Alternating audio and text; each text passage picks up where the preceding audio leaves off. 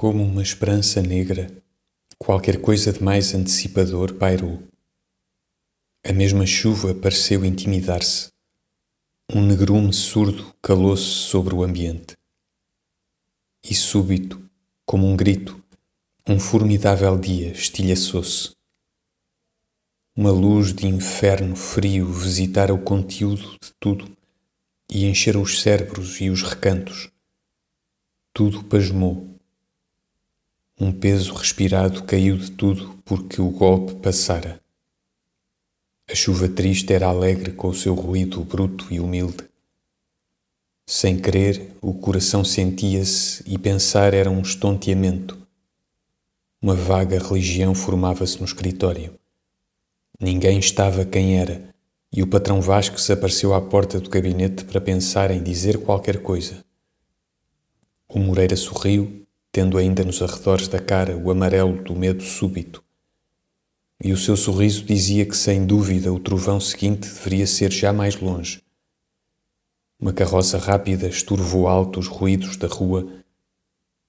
Involuntariamente o telefone tiritou.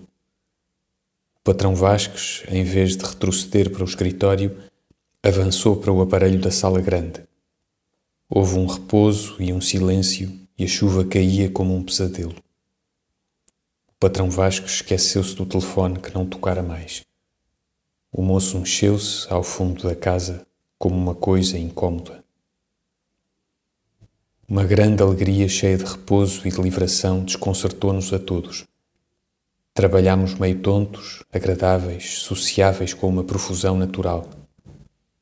O moço, sem que ninguém lhe dissesse, abriu amplas as janelas. Um cheiro a qualquer coisa fresca entrou com um ar de água pela grande sala dentro.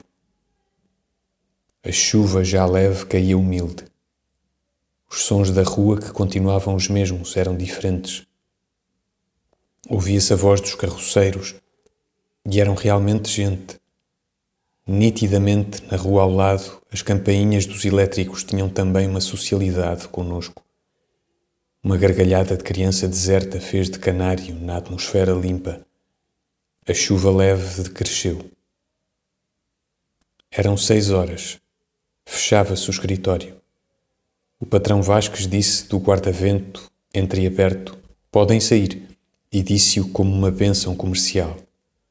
Levantei-me logo, fechei o livro e guardei-o.